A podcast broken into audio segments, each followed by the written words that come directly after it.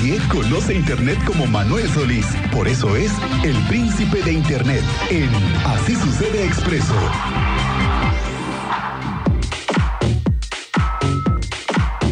Señor Manuel Solís, el príncipe de la Internet, bienvenido. Welcome. Estimado teniente, querido rey del rating, ¿cómo se encuentran? Muy buenas tardes. Qué, qué contento soy aquí ya en la cámara web que tenemos. Estoy sacando ya los pasos prohibidos con la música increíble que está poniendo el señor Cristian Lugo. Sí, se nota luego, luego. Si, si tú lo vieras, ya aquí también te levantas de la silla y empiezas a pulir el piso. A, sacar los prohibidos, es correcto. Los prohibidos. Pues bienvenido, señor Solís. ¿Qué tema traemos hoy? Básicamente que tenemos un ambiente de últimos días de Twitter. No, digo que esto vaya a pasar, pero ya en Twitter se vive un ambiente más bien como de despedida, porque las cosas en esa semana que han ya transcurrido desde la semana pasada que platicamos acerca de eso, se han, digamos que desencadenado una serie de, de tragedias y de todo tipo de traiciones y circunstancias más bien difíciles en, en, dentro de las oficinas de Twitter. Todo esto vamos a poner a las personas que no hayan escuchado en contexto. Hace unas cuantas semanas Elon Musk tuvo que comprar Twitter de manera un poco forzosa. Él había hecho una propuesta económica y luego se echó para atrás, pero legalmente ya no podía hacerlo. Entonces terminó pagando 44 mil millones de dólares por una compañía que no vale eso y hace dos semanas tomó el control de esa compañía y para empezar despidió a la plana mayor, a la directiva, digamos, a los directivos, para él hacerse cargo absolutamente de todo.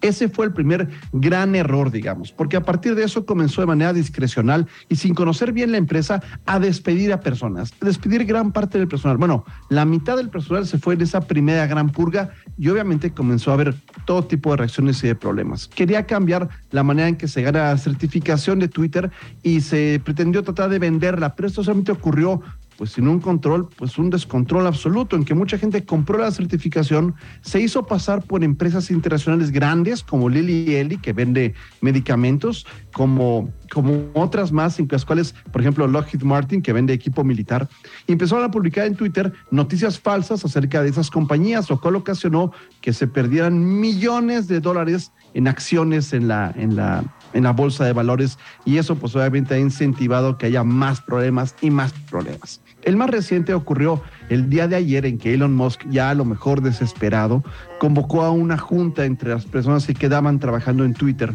Hubo muchos que, aunque fueron despedidos, tuvieron que regresarlos a trabajar porque habían procesos críticos que tenían que seguir haciéndose.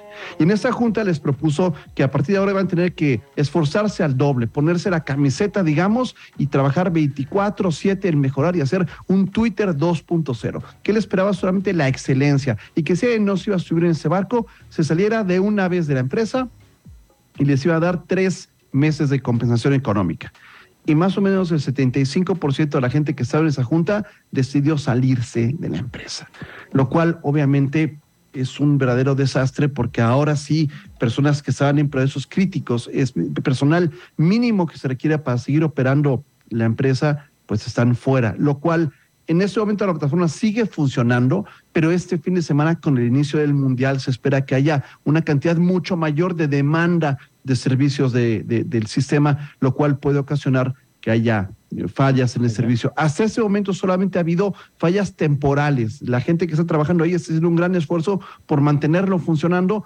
pero se vive, le digo, teniente medida, este ambiente más bien como de despedida en Twitter, como la gente está diciendo, parece que son las últimas, las últimas eh, horas en que podamos tener. Oiga, señor Solís, ¿y a qué plataforma nos vamos a trasladar si se diera esto? es sumamente complejo. Ese es un problema muy grave para muchas personas que hemos hecho en nuestra vida y gran parte de las cosas que desarrollamos desde Twitter, porque en el caso de Facebook existen funcionalidades similares, pero Facebook ya estaba en decaída, ya no era una plataforma tan eh, importante como lo había sido en años pasados. Se han propuesto otras como Reddit o Mastodon que son para cosas diferentes que no funcionan igual. La verdad es que no existe un reemplazo directo de Twitter. No hay una competencia directa de Twitter, sobre todo para quienes más lo usamos, para el llamado círculo rojo, empresarios, políticos, periodistas, figuras públicas que han tomado como Twitter su principal forma para poder sacar información. Es la manera digamos que como instituciones es más confiable para, o era más confiable para poder emitir información. Entonces, esto deja en el desamparo a muchas personas que se dedicaban a hacer cosas para Twitter y ahorita en la incertidumbre, también ante la retirada de gran parte de los patrocinadores, patrocinadores grandes en Estados Unidos han decidido no seguir invirtiendo en publicidad de Twitter, lo cual lo convierte rápidamente en una empresa que es poco atractiva, digamos, para estos capitales. Las cosas en este momento son de incertidumbre. Teniente, no podemos decir así de cierta para qué lado, de qué lado va a mascar la iguana, pero como dicen, como dicen en el norte, en la balacera, para donde corra, para donde corra el burro. Entonces sí, vamos a ver, vamos a ver qué ocurre. Muchísimas gracias, señor Solís. De hecho, le voy a tener que avisar a mis 10 amigos, a mis 10 seguidores, para que me manden un WhatsApp y ahí nos estemos comunicando en caso de que esto finite. Efectivamente, lo que yo les puedo recomendar es que si parte de la audiencia tiene cuentas vinculadas de Twitter, tiene cuentas vinculadas de Google, de otros servicios, o quieres cuenta que tenga vinculada dentro de Twitter, es bien importante que se desvincule cuanto antes porque lo más preocupante es que esto puede dejar la puerta abierta para hackers y para robarse información. Entonces, si usted ha confiado en Twitter cualquier cosa importante en sus mensajes directos, en sus cuentas vinculadas, en dirección, en tarjetas de crédito o de débito, es una muy buena idea que desvincule esas cuentas porque esta eh, esta información potencialmente puede ser vulnerable. Entonces, no digamos que es el momento de abandonar el Titanic, pero es mejor ir haciendo las maletas en caso de que ocurra lo peor. Vamos a ver qué pasa este fin de semana, que es definitivo una prueba de fuego para la, para la eh, gestión de, Elon Musk ah, frente a esta empresa. Pues muchísimas gracias, señor Solís. En redes sociales estamos como... Por lo pronto y el tiempo que dure, twitter.com diagonal Manuel J. Solís J, twitter.com diagonal Manuel J. Solís J. Y una vez que se acabe Twitter, si se acaba, ya veremos en qué, en qué palo nos, ¿Por dónde nos vamos. Pero sí, nos va a dejar un poco colgados de la brocha, como se dice.